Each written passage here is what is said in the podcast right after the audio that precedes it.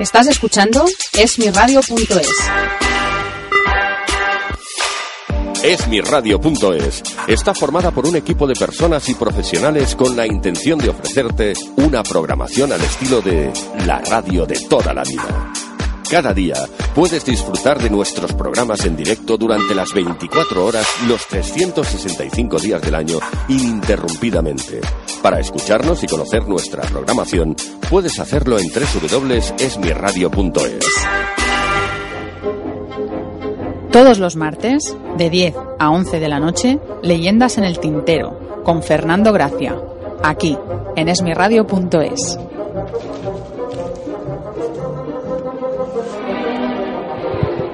Hola, buenas, ah, buenas noches amigos de esmirradio.es. Estamos en Leyendas en el Tintero, como cada martes. Eh, buenas noches, María Tortosa. Buenas noches, José Luis. Sí, te voy a decir buenas noches, Fernando Gracia. Bueno, es que Eh, no sé- buenas noches. Eh, José Luis mm, Mateo. Mateo. Eh, Fernando Mateo. Gracia. Es que ya me estoy atrabancando. Sí. Bueno, eh, hoy queríamos hablar, antes de dar paso a nuestros, a nuestros consejos de los patrocinadores, pues queríamos hablar de. Vamos a hacer una entrevista a Ramón Cerdá, que bueno, es un escritor valenciano, Ramón eh, Cerdá, y bueno, mm, como dentro de dos minutos vamos a volver, después de los consejos de nuestros patro- patrocinadores, pues seguimos hablando. Vale.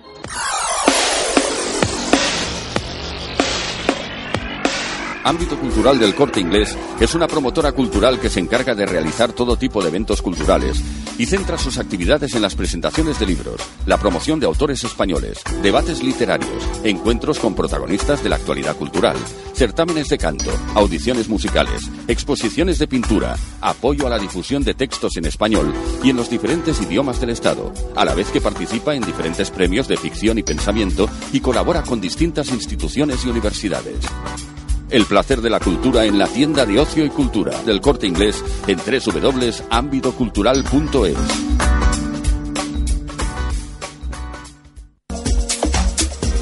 Rosana Alcaraz, maquilladora profesional, te invita a conocer su trabajo. Maquillaje para día, maquillaje para noche y de fiesta, maquillaje para bodas, maquillaje para disfraces. Si vives en Barcelona y quieres que una maquilladora profesional titulada y con mucha experiencia te maquille en tu propio domicilio, puedes llamar al teléfono 697 30 44 67. Puedes llamar al teléfono 697 30 44 67. Rosana Alcaraz. Todos los martes, de 10 a 11 de la noche, Leyendas en el Tintero, con Fernando Gracia, aquí, en esmiradio.es. Bueno, pues María, dentro de nada ya llamaremos a Ramón Cerdá para entrevistarlo, ¿no? Pero antes para introducir un poquito su biografía, ¿no? Y su y para hablar un poquito de él, ¿no? Para que los oyentes sepan quién es Ramón Cerdá, ¿no? Eh, bueno, eh, Ramón Cerdá eh, San Juan, Ramón Cerdá San Juan, nacido en Ontinyent, Valencia, en 1964, escribió su primera novela a los 18 años, a la par que algunos relatos cortos. Desde 1990 ha estado escribiendo varios ensayos destinados a clientes de asesoría. Es a partir del 2000 cuando retomó la afición por la novela, animado por su mujer. Actualmente tiene como meta seguir escribiendo novela y poder dedicarse plenamente a esa actividad. Después de haber rescindido el contrato con su editorial en el 2013, gestionó sus obras de manera independiente, aunque está abierto a posibles acuerdos con editoriales que dispongan de una distribución importante. En general, sus novelas están dirigidas al gran público y tiene un perfil altamente comercial. La capacidad de escribir nuevas historias es de una al año. Bueno, aquí lo que te quería decir, eh, María, es que tenemos un, un escritor español, ¿no? De, de, de bastante categoría, o sea, de categoría, que, que empezó publicando en los años no- 90, ¿no? Con editoriales convencionales, ¿no? Cuando ya Internet todavía no existía o, no, o existía muy, muy poco. Y luego se ha sabido adaptar ¿no? a los tiempos modernos y ha, ha creado pues un perfil eh, muy, muy potente, ¿no? con muchas ramificaciones en Facebook, en sus páginas web, en cada novela suya tiene una página web, ¿no? O sea, es una... como nosotros siempre estamos hablando, ¿no? del, tipo de editoriales que hoy tenemos y de las formas que hay del, por parte del escritor para promocionarse, cómo han cambiado, ¿no? La forma de, de edición de los libros, ¿no? Y de las y de las, las formas de, de, relación con el escritor, ¿no? Entonces aquí tenemos un claro ejemplo de un escritor de éxito que, eh, que está bueno, que ha hecho de alguna manera el cambio, ¿no? De la editorial tradicional a la a su propia autoedición, ¿no? Y su propia editorial, ¿no? Entonces, también publicando en Amazon, la mayoría, todas sus obras también están en Amazon, aparte de, de, confeccionarlas él en, en, su propia editorial, ¿no? El fantasma de los sueños. Bueno, yo hablo con muchos editores, ya lo sabes, que eso lo hemos hablado muchas veces en debates que hemos hecho literarios, que mm, hay muchos autores que ya están cambiando ese concepto de, de, bueno, de que si realmente se quieren dedicar a escribir, como dicen muchos, porque una cosa es, pues eso, escribir como hobby, tener un, un trabajo que a lo mejor no tiene nada que ver con la literatura, y otra cosa es dedicarte a escribir, o sea, que tu profesión sea escritor. Si la profesión es ser escritor, hoy en día hay muchos autores que gracias a Dios, eh, no soy católica, pero bueno, gracias a, a, lo que sea, están cambiando ese chip y están realmente haciéndose ellos el, el, trabajo completo. O sea, si no sabes maquetar un libro, puedes contratar a un maquetador freelance, por ejemplo, y pagarle esa maqueta si no tienes hoy en día pues pues bueno pues por la crisis también tenemos muchos profesionales que, que se están dedicando a nivel autónomo a trabajar para para bueno para alguien que a lo mejor quiere dedicarse a escribir quiere ser escritor y quiere que su profesión sea esa entonces, eh, bueno, felicito a Ramón Cerdá porque por lo que me has explicado lo ha conseguido, ¿no? Ese escritor que realmente pues quiere dedicarse a eso, se ha rodeado de una serie de gente. De profesionales. exacto, y bueno, pues si tiene um, algunos conocimientos pues acerca de la maquetación, acerca de las redes sociales, acerca de cómo hacer un marketing, hoy en día las librerías también están muy abiertas a que el mismo autor les lleve el libro sin necesidad de tener que pasar por una distribuidora grande, sin necesidad de tener que pasar por, por bueno, por... Pero vemos que los dos campos están muy relacionados, ¿no? Por ejemplo, vemos que el círculo de lectores que se supone que pertenece a la, a la forma tradicional, ¿no? Mm, dice, pues, por ejemplo, de su obra La habitación de las mariposas se hace una buena crítica, ¿no? De, mm. de esta novela, ¿no? O sea que hay como una fusión de las de las, de, los, de las dos formas de publicar, ¿no? Bueno, es que antes Está encarnado las, en este, las este librerías importantes eh, o las mm, redes de distribución de libros importantes no querían saber nada, no solo de los autores, sino de las editoriales incluso más pequeñas que no tuvieran un servicio de distribución convencional. Distribución, pues bueno, las empresas que se dedican a distribuir los libros. Hoy en día, como hay muchas editoriales pequeñas y las distribuidoras, pues incluso también están emigrando a ser editorial también directamente, porque hoy en día si no emigramos a otras cosas, a otros proyectos nuevos, no, no vamos a sacar nada en claro, en España sobre todo. A nivel editorial, a nivel literario, pues se ha hecho esa migración y faltan todavía algunas de las más grandes que todavía están con las puertas muy cerradas a los autores que, que se deciden como Ramón a decir, bueno, yo soy escritor y quiero dedicarme a esto. A mí me hace o sea, es, mm, bueno, me impresiona mucho ¿no? la capacidad de, creativa ¿no? Y, también creativa a, nivel profesional para llevar a cabo todas estas funciones, la de escritor y luego la de, la de poder publicitar de esta manera con tu propio marketing y tu propio editorial. ¿no?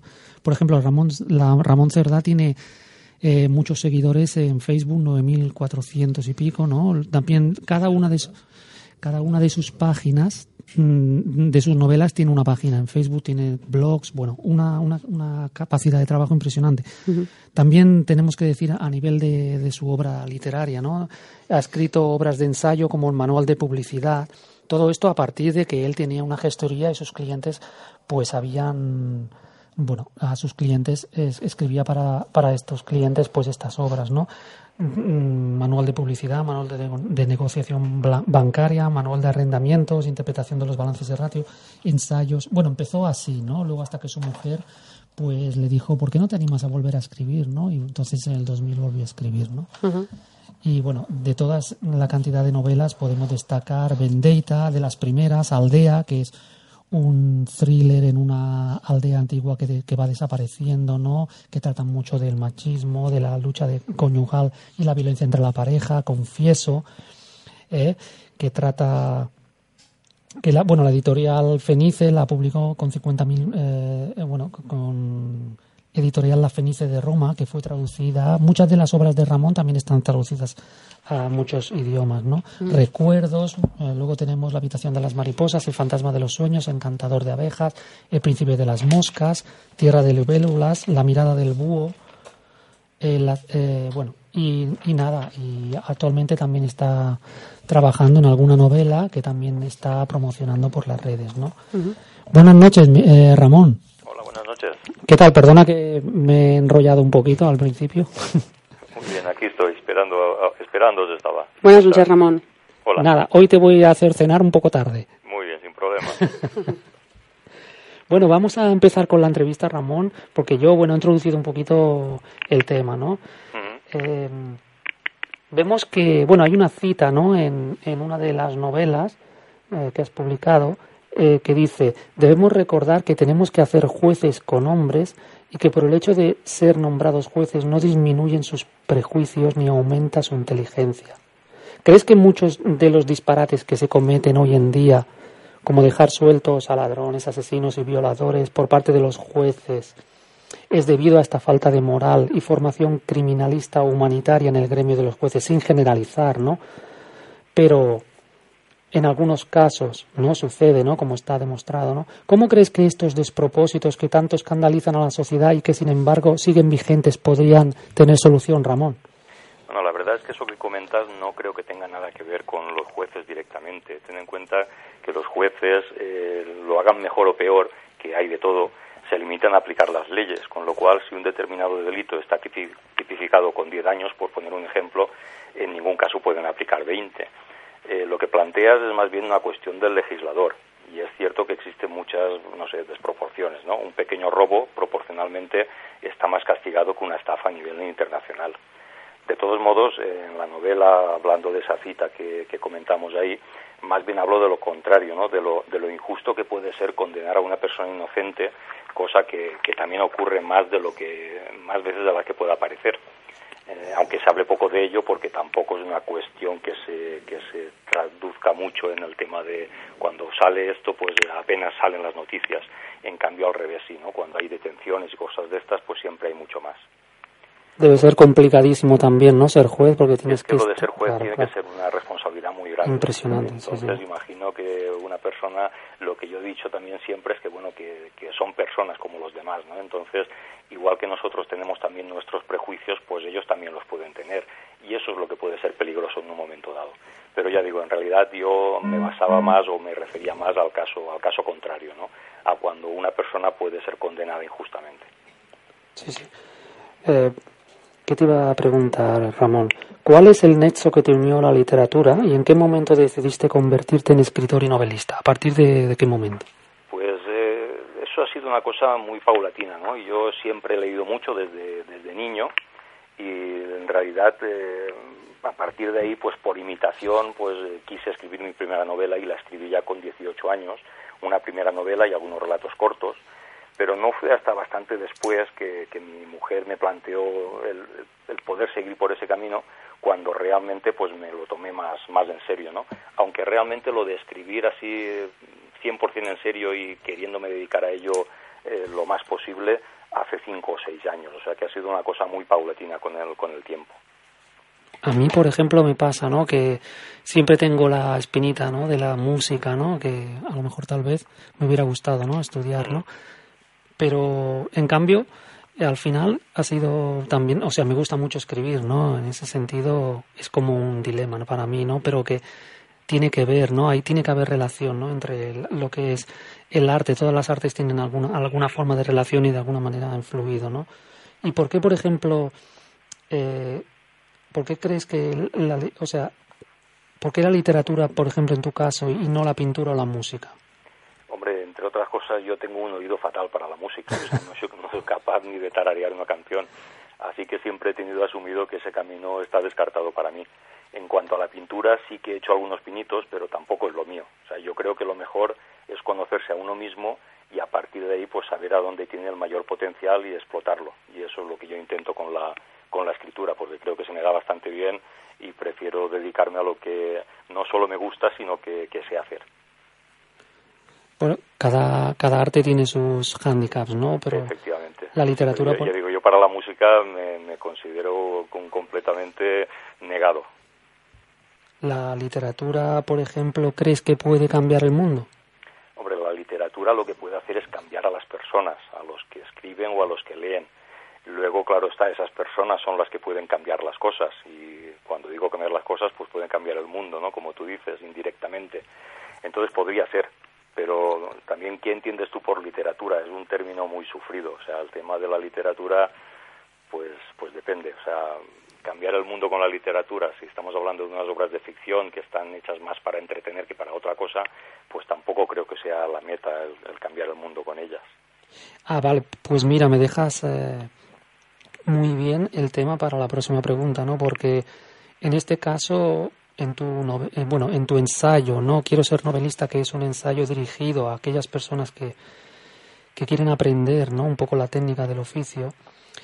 Eh, dices que el hecho de que para ti la literatura no es tanto un arte como un oficio. Explícanos un poco qué, eh, qué diferencia encuentras entre el arte, ¿no? Porque se considera una carrera artística y por otro lado hoy en día también tiene una acepción ¿no? de, de como oficio, ¿no? Es, también la tienes que aprender con la práctica. ¿no? Sí, hombre, tiene sus técnicas y como tales, pues yo la considero más un oficio por eso, ¿no? Pero tampoco sabría decirte. lo cierto es que nunca me ha parecido un arte a mí el, el escribir. Puede que la poesía, que confieso que no, no la entiendo demasiado, tenga más de arte que la, que la prosa, ¿no? También es posible que solo sea por, por mi modo de ver las cosas. Al parecerme algo fácil escribir, pues no lo considero un arte, al contrario de lo que me puede parecer una escultura, por ejemplo, que como soy incapaz de hacerla, pues a lo mejor la considero más un arte precisamente por la que la encuentro más misteriosa. Pero en realidad lo de oficio, pues por eso, pues porque requiere sus técnicas, requiere mucha eh, mucho trabajo, o sea, no es cuestión de, de, esperar la inspiración y ponerse a escribir y ya está, sino que hay que trabajarlo mucho. Y por eso yo lo comparo más con un oficio que con un arte la experiencia es fundamental, ¿no? Porque hay personas que... Además, se aprende escribiendo, o sea, uno al principio escribe de una manera y va creciendo con la escritura y cuanto más escribes y más lees, pues bueno, más va mejorando tu, tu estilo. Hay que haber vivido, ¿no? Para saber escribir de alguna manera. Si no has interiorizado o asimilado, ¿no? Las, las experiencias de la vida. con claro, si no hay experiencias es muy difícil el trasladarla. Y no se trata de que escribas sobre tu vida, pero sí que es cierto que, que acumulas una serie de experiencias, tanto tuyas como de otras personas, que bueno, que de una manera u otra te hacen, te hacen crecer interiormente y eso lo puedes plasmar en las novelas. ¿Cuáles, ¿Cuáles son los autores favoritos de Ramón Cerdá y tu novela favorita y por qué es tu novela favorita? Si no te Hombre, es imposible decir un solo autor o una sola novela, ¿no? Hay muchas y más después de tantos años leyendo. Pero bueno, te puedo decir que entre mis autores preferidos, entre otros, porque hay muchos, como digo, pues está Stephen King, John Katzenbach, John Grisham, Peter Beasley, Mitchell Crichton.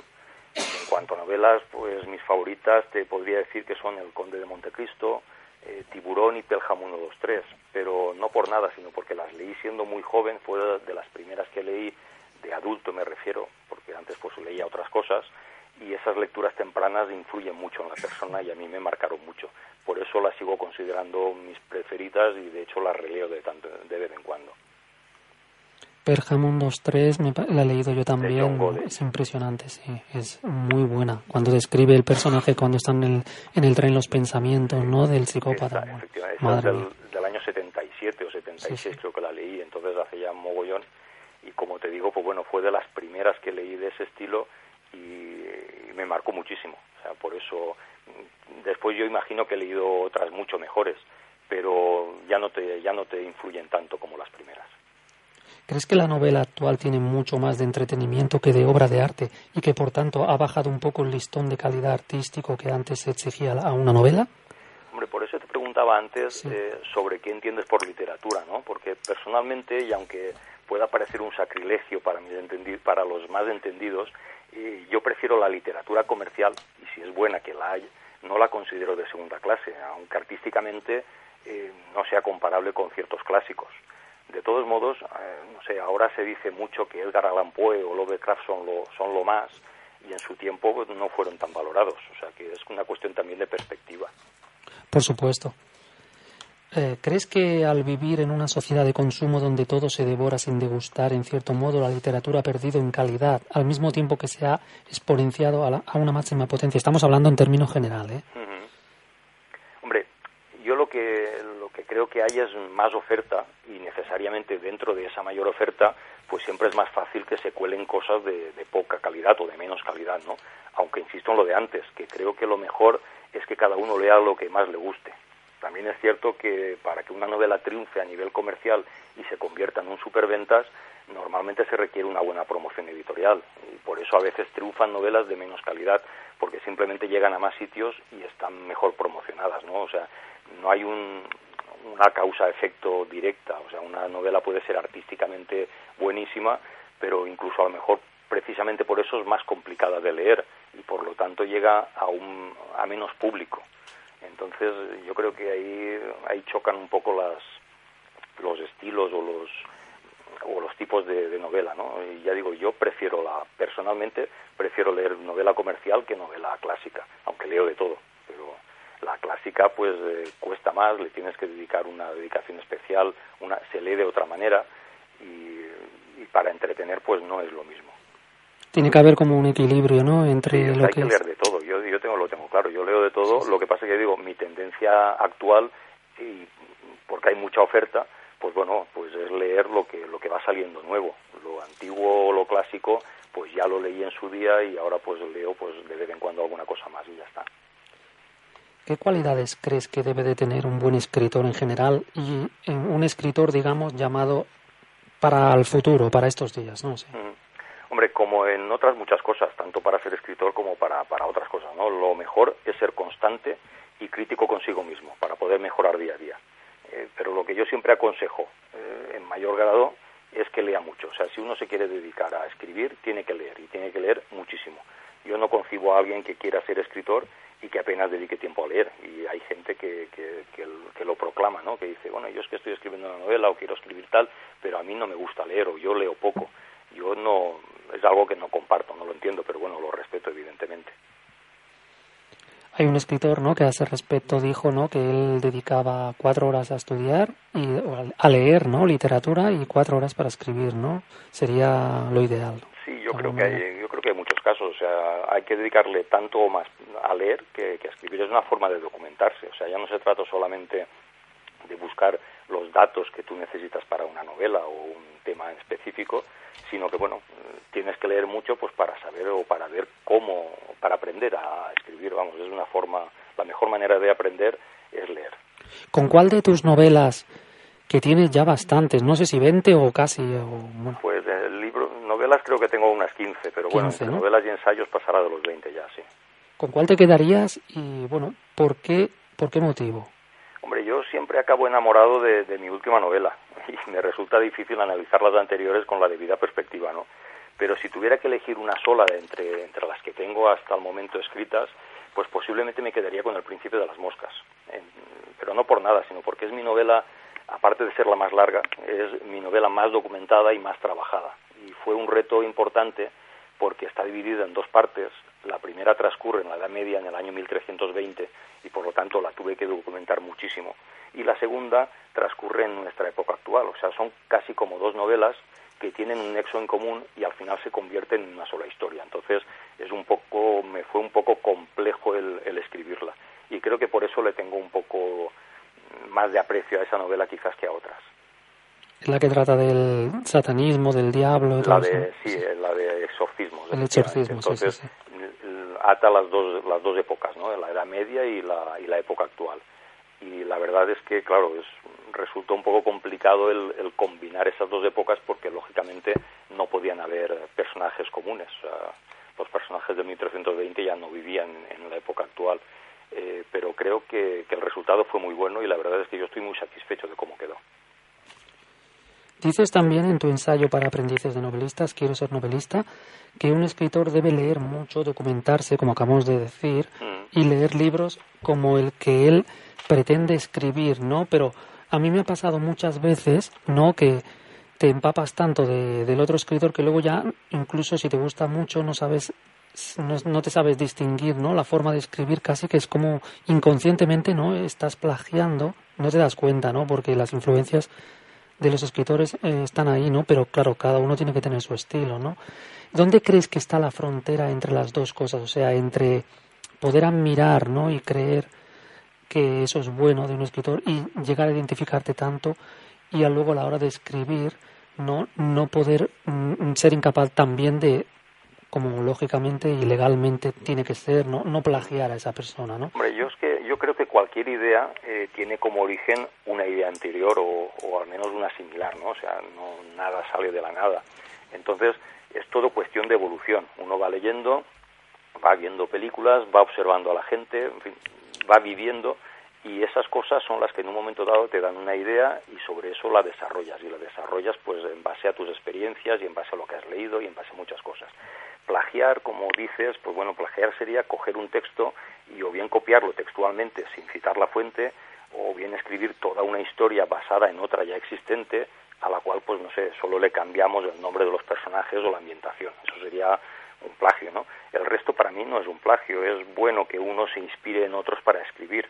Hoy en día, más que plagiar, lo que creo que hay, eh, que eso sí que ya no me gusta a mí tanto, pero bueno, también lo respeto, pero yo creo que hay muchas novelas eh, con una estructura muy similar, ¿no? Lo cual a veces también resulta cansino porque eh, son novelas muy parecidas unas a otras, que tampoco quiere decir que se hayan plagiado, sino que tienen una estructura tan parecida que al final pues eh, pues casi que es lo mismo, ¿no? ¿Cuántas novelas de romántica juvenil se basan en una pareja de enamorados y en un tercero en discordia? Ese tercero es atractivo y pone en peligro a la pareja, pero es mala persona y al final el amor triunfa y la pareja original se reconcilia. Eso lo pones en una trama de vampiros o en una de zombies y ya tienes una novela con nada más. O sea, así hay muchas. Sí, el que es el cliché, ¿no? Que... Claro, es pero porque es una estructura muy muy manida y muy muy igual. Entonces, eso pasa a menudo. Yo no considero que eso sea plagio tampoco, pero sí que está escrito en base a una estructura, pues como digo, muy muy básica.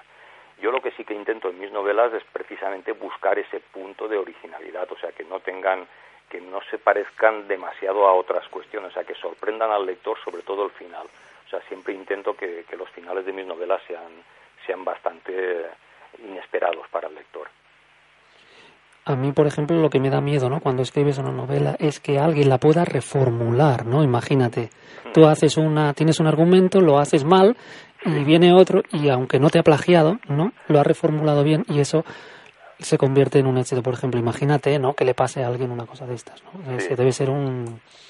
También mucho las adaptaciones cuentan con esto, ¿no? Depende de qué adaptación de novela, ¿no? También, eh, sobre todo en el cine, ¿no? Y bueno, todo esto... bueno, son lenguajes distintos del cine y la, y la novela. Ya cambiándose. es cierto que cuando se hace una adaptación literaria a, cine, pues bueno, como el lenguaje es tan distinto y los tiempos también son tan diferentes, muchas veces la, la historia cambia totalmente. Está basada pero no se parece gran cosa al final.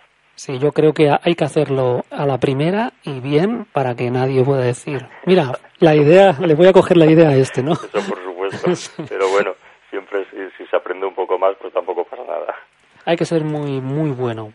Bueno, ¿te ha pasado alguna vez, Ramón, que una de, tu, de una obra ajena te ha parecido tan bonita que has creído sentirte, tan, te han sentido tan identificado con ella mm. que, que parecía que la escribías tú? La verdad es que eso es una cosa que me ha pasado muchas veces ¿eh? y me ha pasado, hombre, no sabría decirte cuántas ni con cuáles, pero por ejemplo sí que te puedo decir que me ha pasado con varias de las novelas de Stephen King, pero de la primera época. O sea, Carrie, Cementerio de Animales, Christine, Cujo, ese tipo de novelas que son las que después de haberlas leído las, las consideraba como, como que, bueno, que podría incluso haber escrito yo algo similar. O sea, me sentía muy identificado, como tú dices. ¿Crees que a un escritor como Stephen King le falta algo en la literatura, algo que entronque tal vez con el tipo de literatura de Edgar Allan Poe o Lovecraft? Bueno, antes me has hablado un poco de esto, ¿no? Pero de, alguna de alguna manera están relacionados. Pero te lo digo, sí, hombre, yo prefiero mil veces a King que a Poe o a Lovecraft, ¿eh? Aunque también tengo que decirte que distingo al King de hace 30 años del actual. En la actualidad escribe mucho mejor, tiene más técnica, pero las historias tienen menos alma que las primeras. Además, eh, te hago una pregunta, ¿qué escribieron en total Poe y Lovecraft? O sea, escribieron poquísimo. En comparación con King, claro. King es un currante nato para esto, entonces para mí no tiene comparación una cosa con la otra. y aparte lo que he dicho antes, lo que te he anticipado, ¿no? que estos escritores, eh, que bueno, que a mí también me gustan, ¿eh? no, no quiero decir que no me gusten, pero en su día fueron infravalorados totalmente y ahora lo que ocurre es que yo creo que ocurre lo contrario, que se les valora incluso más de lo que a lo mejor deberían. Sea, han ido de, lo, de, lo, de la nada al máximo. Eh, confiésanos, bueno, ¿de dónde, qué te iba a decir? Hablando de, King, ¿no? De la cantidad de profusión de material y de argumento que tiene para sus novelas, ¿no? Tú también tienes, es un caso que he estado leyendo los argumentos de, la mayoría de tus novelas y tienes una variedad impresionante de, argumentos, de temas de los que tratas, ¿no? Como el espiritismo, el más allá, las, bueno, fenómenos paranormales de todo tipo, ¿De dónde sacas todas, todo este material? De... lo, que te, lo que te he comentado, intento que sean eh, temas originales y por lo tanto cada una de mis novelas, aunque puedan tener cosas en común, pues eh, tratan de temas muy distintos a la vez, ¿no? Entonces eh, esa sorpresa es la que, la que yo intento mantener con el, con el lector. ¿De dónde saco todo ese material? Bueno, ya te lo he comentado, yo leo muchísimo, también veo bastante cine, sigo las noticias, que también es una fuente de inspiración, y observo a la gente en general, ¿eh? O sea, con todo eso en la cabeza, eh, cuando ya tienes mucha información y estás, estás saturado de ella, luego basta cualquier pequeña idea o una chispa que sirve de semilla para, para empezar a trabajar y desarrollar la novela. Yo tengo novelas que las he empezado con una, con una idea mínima, mínima, mínima, y cuando me he puesto a trabajar en ellas, pues ha salido una novela bastante interesante. ¿Y te ha ocurrido que, que has querido reelaborar un argumento ya existente de otra manera? Por ejemplo, darle un pequeño cambio. Sí, no, de hecho, vamos a ver, mm, todas mis novelas, cada vez que ha salido una nueva edición o alguna cosa de estas, yo siempre he tenido la tentación, y de hecho he caído en ella, de volverlas a leer, a revisar, he hecho algunos cambios, pero bueno, cambios digamos menores, ¿no? O sea, un, pequeño pulido cada vez que ha salido una edición nueva. Pero eso que me comentas también me ha pasado y de hecho lo he hecho dos veces y lo he hecho con La habitación de las mariposas y con El encantador de abejas. O sea, las he vuelto a reescribir por completo, de cero prácticamente. Entonces, eh, es diferente a los otros casos, ¿no? ¿no? me he limitado a pulir algunas cosillas, sino que las he vuelto a hacer. ¿Por qué lo he hecho? Pues en, realidad por, por, motivos distintos, ¿no? La, habitación porque fue, digamos, mi primera novela de las largas y creo que le faltaba, le faltaba algo, entonces le faltaba o más, o más que le faltaba quizás le sobraba. Entonces la volví a escribir pues porque no estaba yo 100% satisfecho con ella. Y El encantador de abejas fue por otro motivo. Ese lo escribí un poco a nivel experimental, con muy poco diálogo, era casi todo narrativa. Y al final, eh, cuando la releí diez años después, pues me parecía un poco cansino la manera en que estaba escrita. Y la volví a reelaborar, no le añadí diálogos, pero sí que le quité el trama de la, del, del resto de la novela y al final ha quedado una novela mucho más equilibrada de lo que era al principio. ¿Crees que el resultado ha mejorado, no? Entonces. Sí, efectivamente, por lo que te he comentado. O sea, las dos han quedado un poco más cortas que al principio y ahora lo que tienen es mucho mayor ritmo. O sea, es un ritmo mucho más, mucho más rápido, mucho más fáciles de leer eh, y creo que enganchan mucho más de lo que enganchaban al principio. Y ahora hablando, volviendo un poquito al tema de, la literatura hoy en día, ¿no? ¿Crees que la profusión, la profusión tan infinita de escritores que hoy tenemos eh, hace imposible una posible clasificación por generaciones. Por ejemplo, antes teníamos la generación del 28, la del 27, la generación, eh, bueno, otras más, ¿no? ¿Cómo se, cómo se hacía Yo creo que ahora lo que ocurrirá es que si a todos los escritores de, las, de los últimos años, yo creo que nos meterán en la generación Kindle. Porque, bueno, gracias a, que muchos han visto cumplido su sueño dada por decirlo de alguna manera, ¿no? la democratización que ha supuesto que cualquiera suba su novela a Amazon y la ponga a la venta sin más, sin más intermediarios, sin más problemas. Eso es lo que ha hecho que mucha gente haya visto cumplido su sueño.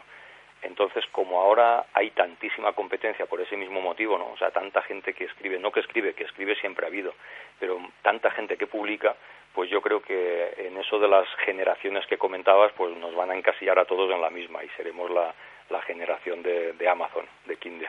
Será prácticamente muy difícil, ¿no? Será súper difícil quedar dentro de ese grupo de la generación Kindle, incluso porque muchos serán descartados también, ¿no? miles y miles. Sí, hombre, que imagino que eso irá, irá, se irán filtrando con el tiempo. De momento han entrado o hemos entrado muchos y luego, pues bueno, todo será cuestión de, de que unos permanezcan más que otros. Todo es cuestión de, de a quién llegas y que tu lector pues pues le gustes a tu lector y repita contigo. Yo sé que aparte de Stephen King te gusta mucho García Márquez, ¿no? Que, de su tipo de literatura, ¿qué es lo que más te gusta de García Márquez? Hombre, Márquez te, tengo que confesar que, sí que lo he leído y me parece que tiene una buena prosa, pero no he leído gran cosa de él. O sea, eh, leí hace muchos años el, el Coronel no tiene quien le escriba, que tampoco es su novela más conocida ni la más larga y, la verdad es que cuando le dieron el Nobel en el 82 estuve tentado de, leer más cosas de él y al final mm, prácticamente no leí casi, casi nada. Pero lo que me gustaba de este hombre era, ya digo, la, forma de escribir más que los temas tratados, porque tampoco eran tramas de, no sé, tramas de elaboradas, ni de misterio, ni de cosas de este tipo, pero sí que su, su prosa, pues a mí sí que me gustaba leerla pero no he profundizado nunca en él, ¿eh? lo tengo que lo tengo que confesar. O sea, no he leído mucho de este escritor tampoco. Y entonces su mejor novela no, no o sea, dicen él, incluso él dijo por la por la eh, por la tele que no estaba tan contento de Cien años de soledad como esta de los amores del cólera, los tiempos del cólera. sí, es que la de, la de Cien años de soledad también tiene muchas críticas, incluso Borges creo que fue el que dijo que le sobraban 50, de los 100 años le sobraban 50. o sea que era una novela demasiado quizás extensa para la trama, para la trama o argumento que tenía. Entonces hacía muy pesada a la hora de leerla. Pero bueno, ahí también entran los gustos, ¿no? Entonces tiene, hay gente que, que para, para ellos es prácticamente lo, de lo mejor y otros pues son detractores totalmente. Yo no soy ni una cosa ni otra, o sea, realmente no es un escritor que me apasione, pero tampoco me disgusta. O sea, lo, lo que ocurre también es que, y más ahora, por ejemplo, ¿no? Ahora que ha fallecido este hombre, te paseas por Facebook y todo el mundo ha leído a este hombre, todo el mundo conoce su obra y todo el mundo adoraba a este hombre, cuando hace unos años no se oía hablar de él prácticamente. Entonces yo creo que pasa cuando alguien se muere, ¿no? Que todos dicen, no, no, yo es que lo leía mucho, a mí me gustaba mucho y tal no creo, yo no me creo todo lo que he visto en Facebook de, de, lo que dice la gente. Lo que ocurre es que hay mucha gente que, que tiene más vergüenza o, tiene miedo de reconocer que lee a Dan Brown o a Stephen King y prefiere decir que lea, leía a este hombre. O sea, yo creo que pasa con esto. ¿eh? Y es curioso también el, el hecho de que normalmente un escritor eh, escribe un, a lo mejor Cien años de soledad, los, los lo escribió simplemente por puro ejercicio literario eh, y esfuerzo, ¿no? Y, a lo mejor eh, la otra novela que he citado antes, ¿no? De, del amor en los tiempos del cólera, pues ahí volcó todo su corazón y en cambio no, no tuvo la repercusión, ¿no? Para que veas lo, lo relativo que es todo. Sí, ¿no? es que además una cosa es lo, lo satisfecho que pueda estar el propio autor de una de sus obras o de varias de sus obras y no necesariamente son las que más las que más éxito tienen. O sea, cada obra es un mundo distinto y, depende de tantas cosas que, se venda más o se venda menos, que es lo que decíamos antes, no tiene nada que ver ni con la calidad ni siquiera con, la satisfacción del propio, del propio escritor. Es, es, difícil hoy ser escritor, ¿no? casi tal vez a lo mejor más difícil o más fácil para ti que en otros tiempos. Hombre, eh, ser escritor es muy fácil, basta con escribir. Otra cosa es ser un escritor de éxito al que, al que la gente lea, lea mucho. ¿no? Sí, reconocido, me refiero. Entonces, claro, eh, hay más competencia que antes, eso es cierto. Eh, pero más competencia a la hora de, que hay más gente que publica, ¿no? Entonces hay más oferta. Entonces parece más difícil el poder triunfar precisamente por esa tantísima oferta que hay. Pero por otro lado, la ventaja que tiene es que todos tienen o todos tenemos nuestra oportunidad, cosa que hace unas décadas no ocurría. Sea, hace unas décadas mucha gente escribía y le era totalmente imposible publicar. Ahora, pues si no publicas de una manera, publicas de otra y, llegas a más gente o a menos, pero todos tenemos nuestra oportunidad a la hora de, a la hora de publicar. Incluso alguien que no pretenda ser escritor puede publicar y escribir, ¿no? Y entonces siente la satisfacción, ¿no? Y el, el, estímulo de seguir escribiendo gracias justamente a que sabe que lo van a leer, ¿no? A lo mejor 10.000 personas. normalmente uno escribe para que lo lean, no, no para guardar las obras en el cajón. Entonces hay mucha gente que tampoco tiene intención de dedicarse a escribir como, como oficio o, para ganarse la vida con ello, sino simplemente pues la típica gente que, que en su día escribió sus cuatro cosas, muchos de ellos poesía, por ejemplo, pues ahora cogen y se lo publican en Amazon y tan felices porque tienen la ocasión o, la, o tienen la oportunidad de que haya quien, quien pueda leerles. Sí, de alguna manera la ley del mercado, ¿no? Y eh, Amazon representa un poquito la calidad, la calidad de la ley del mercado al final es la que de alguna manera va a determinar si un autor va a vender o no, ¿no? Efectivamente. Claro, al principio digamos que no existen los filtros que existían antes tan estrictos con las editoriales, porque en Amazon pues tú subes lo que quieres y prácticamente puedes publicar cualquier cosa, ¿no? Pero evidentemente luego están las descargas y luego están las opiniones de la gente que te lee y el que te mantengas mejor posicionado o peor posicionado pues dependerá ya un poco, si no de la calidad, por lo menos sí de que le guste al, a, los, a los lectores. Sí, de alguna manera el gusto, ¿no? De la, de la sociedad, ¿no? El gusto literario, ¿no? Yo es lo que siempre he dicho, bueno, y, te lo he comentado un par de veces ya en la entrevista, ¿no? O sea, que una cosa es eh, calidad literaria que, que además yo creo que es muy difícil de, eh, de definir porque tampoco es una cosa muy objetiva y otra cosa realmente es el éxito que pueda tener un escritor o un novelista en concreto porque sus obras lleguen más a la gente, pero lleguen pues porque a lo mejor escribe de una forma más sencilla o de una manera que a la gente en general le gusta más o que sus historias pues simplemente gusten más aunque no tengan una calidad literaria como puedan tener los grandes clásicos. Antes, Ramón, hemos hablado de dónde sacabas tus historias, ¿no? Ahora vamos a hablar de dónde sacas la caracterización de tus personajes, porque sabemos que en literatura es muy importante estudiar los personajes, saber cómo son, y para eso, pues la experiencia y cotidiana, ¿no? Y cómo son las personas en nuestra vida mm, rutinaria, pues ayuda mucho, ¿no? Tú, tú, por ejemplo, usas mucho la experiencia cotidiana o algunas cosas te las inventas de los personajes. Eh, los personajes, todos ellos eh, son un cóctel entre imaginación y observación, o sea, lo que te he comentado antes, ¿no? Que aparte de leer mucho, también observo a la gente y observo eh, y cuando veo la televisión, pues no me limito, digamos, a ver el programa que a lo mejor no me interesa nada, pero sí que miro a ver cómo reaccionan unas personas o cómo reaccionan otras y ese tipo de detalles con los que me suelo quedar pues son los que luego utilizo para caracterizar a mis personajes, ¿no? Entonces es lo que hablábamos, o sea, un poco de, experiencia acumulada y un poco de realidad mezclada con ficción. Hoy hemos hablado también de novela negra, ¿no? Tú has escrito bastante novelas negras, que muchas de ellas están relacionadas con fenómenos eh, ultrasensoriales, paranormales, ¿no? Y nada, eh, toda, hoy escribes eh, dentro de la la novela hoy en día, o sea, tú escribes muchas novelas de terror, thrillers psicológicos, además de novelas de género negro. ¿Por qué crees que hoy en día tanto la novela negra como la erótica, pero sobre todo la negra, está teniendo tanto éxito? La novela negra, como otros géneros, tiene, tiene sus altibajos, ¿no? Pero yo creo que siempre tendrá, tendrá su público porque es un, el hecho de que una novela incluya algún crimen, una investigación, un estudio de personajes marginales y algunos toques de realidad, pues la hacen siempre potencialmente más interesante para el público en general. Y hablo de eso, del público en general.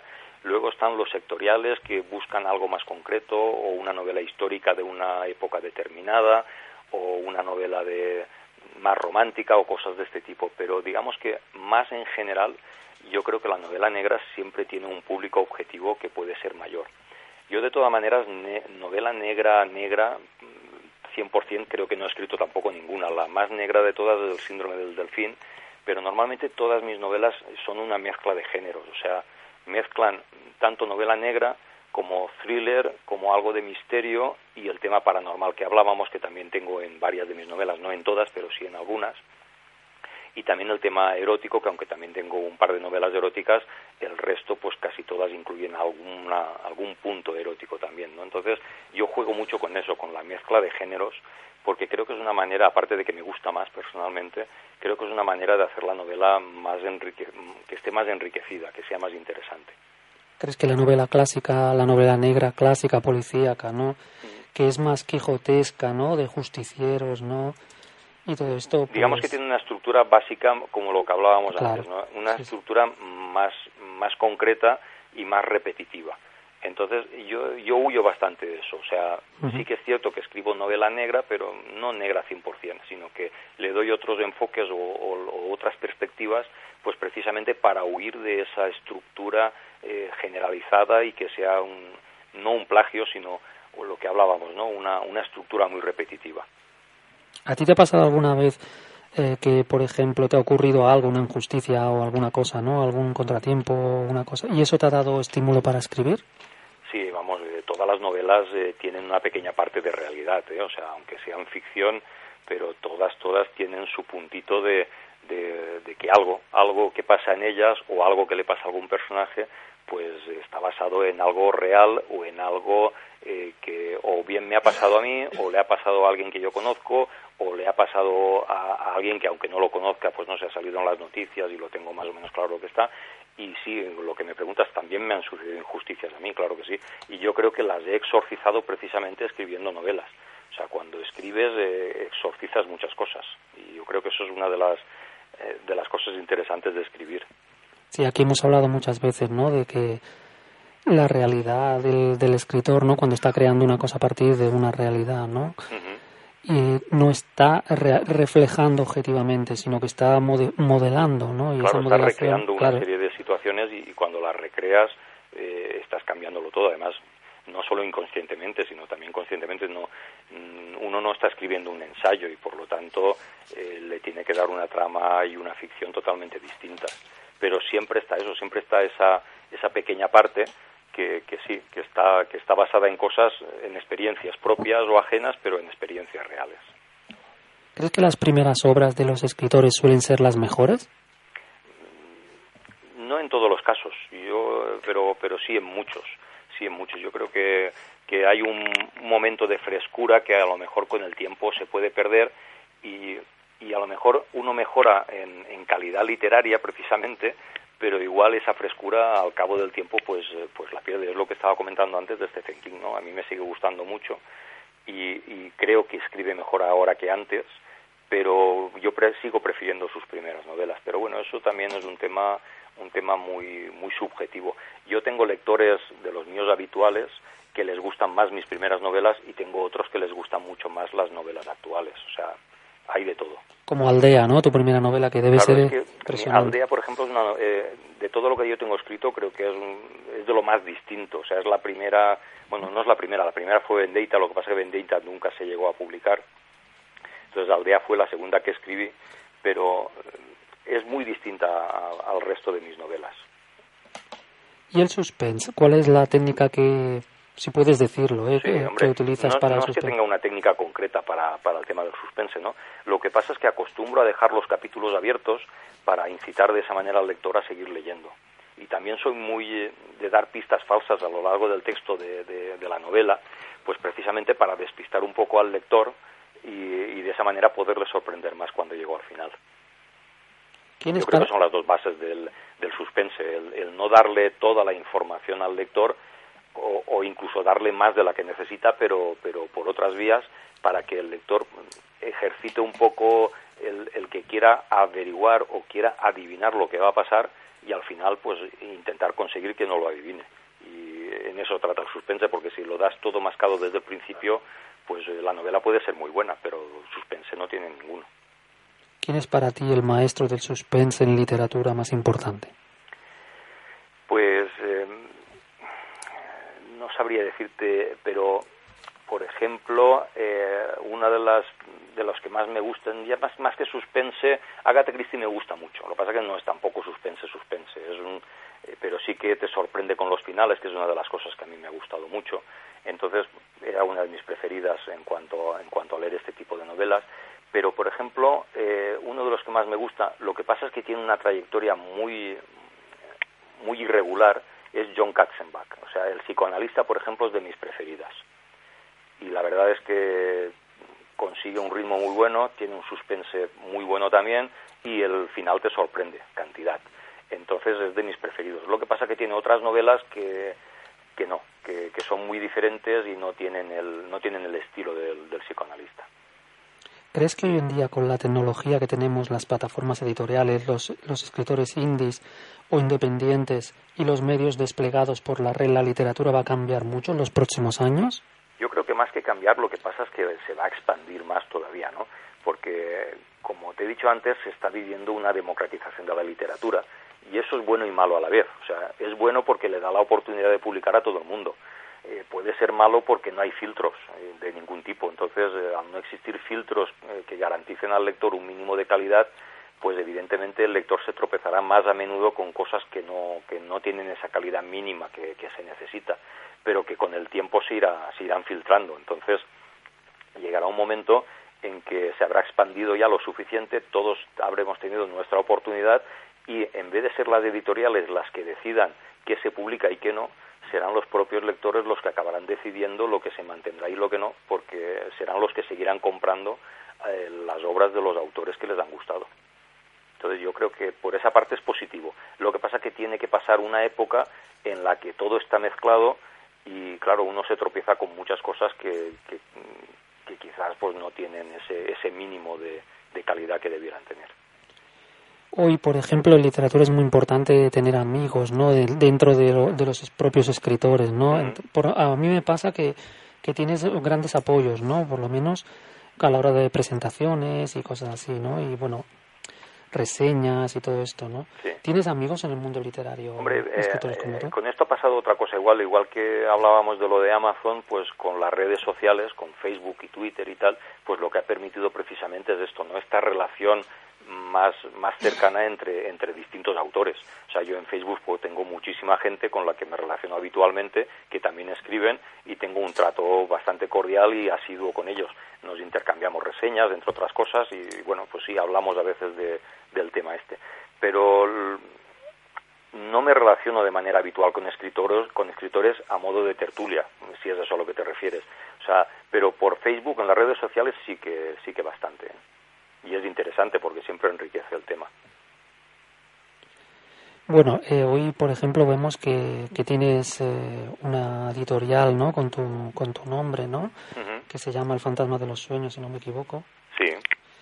Y bueno, es todo el trabajo que hay detrás, ¿no? De, estábamos hablando antes con María, ¿no? De, de, todo el trabajo de especialistas, ¿no? Que requiere, pues, una coordinación determinada, ¿no? Y, y luego aparte la obra de escribir no o sea el tiempo que, necesita no el trabajo propio no de la escritura no y, requiere muchísimo muchísimo tiempo y muchísima dedicación. Por eso si además de escribir te tienes que dedicar a, publicar pues la cosa se complica la verdad. Sí porque lo que pasa es que bueno yo empecé eh, a mí me publicaron algunas de mis primeras novelas y la experiencia pues no fue todo lo satisfactoria que, que hubiese que a mí me hubiese gustado no me refiero a a temas de distribución, a temas de que pues lo típico, cedes los derechos por muchos años, luego no tienes disponibilidad de hacer con tus obras lo que de ti te gustaría y al final pues hace un par de años lo que decidí fue volverme a independizar. Y por eso resucité esa editorial que ya tenía desde hace años, lo que pasa que no la utilizaba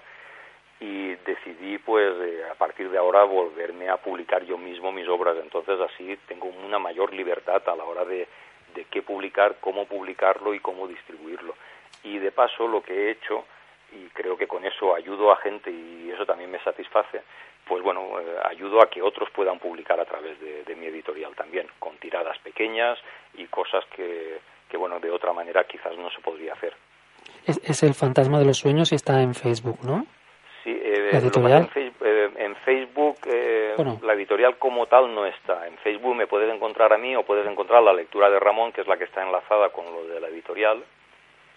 Y quien quiera saber más de la editorial y de otros temas que trato también en la editorial, otras cuestiones, yo invito a entrar en la lectura de Ramón.com. De acuerdo, Ahí hay muchísima información tanto de lo que es la editorial como de las distintas maneras de publicar.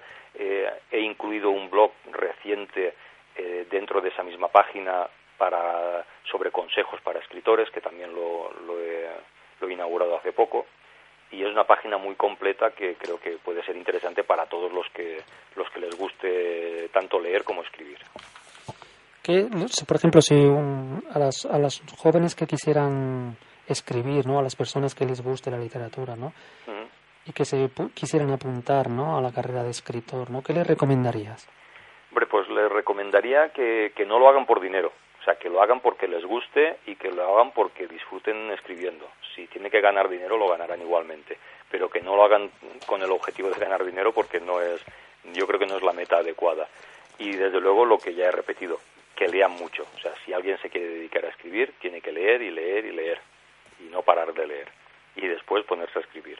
Y también es importante, eh, una vez empiecen a escribir, pues que no se paren en su primera novela. O sea, hay gente que escribe una novela, intenta publicarla, no lo consigue, la, lo rechazan en muchos sitios, eh, pierden ese apasionamiento inicial y dejan de escribir. Yo lo que aconsejo es que sigan escribiendo, o sea, porque el que no te publiquen la primera novela no quiere decir que, que no puedas ir mejorando o ir haciendo cosas nuevas y, debes de seguir trabajando. Entonces, si te quieres dedicar a eso, tienes que leer mucho y escribir. A mí me pasó, ¿no? En una cosa bastante curiosa que me pasaba esto, ¿no? Y de, que, claro, al, al, escribir bastante mal, lo, lo confieso, ¿no? Me rechazaban constantemente las novelas en las editoriales y también en, la, en los agentes literarios. Y bueno, lo que encontré en Internet es una, un alivio, ¿no? De alguna manera, todo esto en el sentido de que podía publicar cada día y en el momento en que lo necesitara había un grupo de literatura que acogía pues esos escritos, los comentaba, los leíamos, ¿no? Y tú leías los de otros y entonces pues había un intercambio, había una relación, había unas opiniones y, una manera de aprender también. Claro, una manera de aprender eso. Luego te da una dinámica porque cada día estás escribiendo. Y esto sería también un, consejo, ¿no? También por mi parte, ¿no? De, que si alguien le gusta... ya digo, todo esto de las redes sociales y de tanto Twitter como Facebook, eh, Amazon y todo este tema ha abierto unas puertas enormes para este tipo de, cosas. Y luego está también en los blogs, ¿no? O sea, yo aparte de ese blog que te he comentado que tengo ahora introducido ahí para consejos a escritores, yo tengo un blog desde hace ya bastantes años que ese sí que tiene muchas visitas, que es el blog de ramón.com, pero ese trata más, aparte, aunque publico también algunas reseñas de mis libros ahí, pero ese trata más del tema de empresa y de tema de temas de hacienda y temas de este tipo, ¿no? pero sirve también para escribir, o sea, yo publico todos los días una entrada en el, en el blog, o sea, todos los días del año, con lo cual pues es una manera de mantenerte también activo en, a la hora de redactar cosas y no, no centrarte únicamente en lo que son las novelas, sino escribir un poco de todo y todo eso te da más flexibilidad para, para seguir escribiendo. Entonces, bueno, ya sé que a lo mejor ya lo has nombrado, pero bueno, para despedir un poquito la, la entrevista, ¿no? Y para despedirnos también, eh, Ramón Cerdá, ¿dónde podemos encontrar la obra de Ramón Cerdá? Bueno, si, no sé si has dicho, bueno, para, para, para Colofón, ¿no? En Internet, en Facebook y luego aparte hay algún blog o algo. Sí, está en varios sitios. bueno, en Amazon eh, están casi todas mis obras en digital, no todas, pero sí que hay bastantes. Y además están todas a un precio muy económico, están todas a 0,89. Muy bien. O sea que el que no quiere, el que no lee es porque no quiere, vamos, que eso está, está, muy, está muy barato. Y luego si las quieren en papel, eh, hay distribuciones habitualmente en kioscos, o sea que si están atentos a los kioscos, pues yo voy haciendo distribuciones en distintas provincias, pero donde se pueden conseguir todas y en cualquier momento, y además se pueden conseguir sin gastos de envío y, y dedicadas incluso, es en la tienda de ramón.com. La tienda de ramón.com. Ahí están todas mis obras publicadas en papel hay ofertas también, porque tengo algunas de las más antiguas en, un precio muy especial. Tengo también ofertas en cuanto a que si compran varias, pues tienen un precio más, más reducido. Y como digo, no hay un mínimo, creo que desde 5 euros ya hay, ya hay novelas en papel y se pueden conseguir sin gastos de envío y dedicadas si se me, si se me pide así. O sea que ahí en principio lo más fácil sería eso. Luego ya digo, en, en librerías es difícil encontrar mis novelas de momento, en kioscos es más fácil, pero claro, como las distribuciones en kioscos son periódicas, pues a lo mejor por, eh, están en una provincia en un par de meses y después desaparecen y aparecen en otra provincia y luego hasta que lleguen allí otra vez pues pasa otro tiempo, o sea, es una cosa, hay una fluctuación mucho mayor. Pues nada, Ramón, ya hemos acabado por, por esta noche. Eh, encantados de, de, haberte entrevistado y de habernos instruido ¿no? acerca del oficio de escribir. Te animo a seguir escribiendo con esta profusión, ¿no? a lo, Stephen King español. Y nada, a, seguir en contacto por Facebook, por lo menos conmigo, para tener un amigo más. Y nada, te agradezco muchísimo tu atención y tu tiempo y un abrazo y hasta otra. Igualmente, y además quedo a vuestra disposición tanto por Facebook como si necesitáis otro día para algún programa, pues me dais un toquecito y lo vemos. De acuerdo, si algún día pasas por Barcelona, estaremos, estamos aquí, ¿eh? Y bueno, me avisas. Estupendísimo, te avisaría antes. De acuerdo, pues nada, buenas noches, Ramón. un abrazo. Un abrazo. Hasta luego. Y eh, nada, eh, nos despedimos. Nos despedimos por hoy hasta el próximo martes, aquí en Leyendas en el Tintero. Buenas noches y bueno, a leer.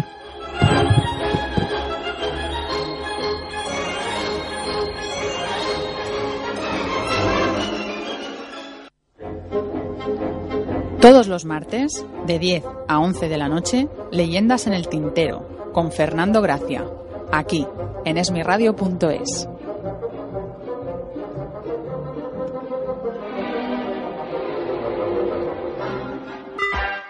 Esmiradio.es es tu radio.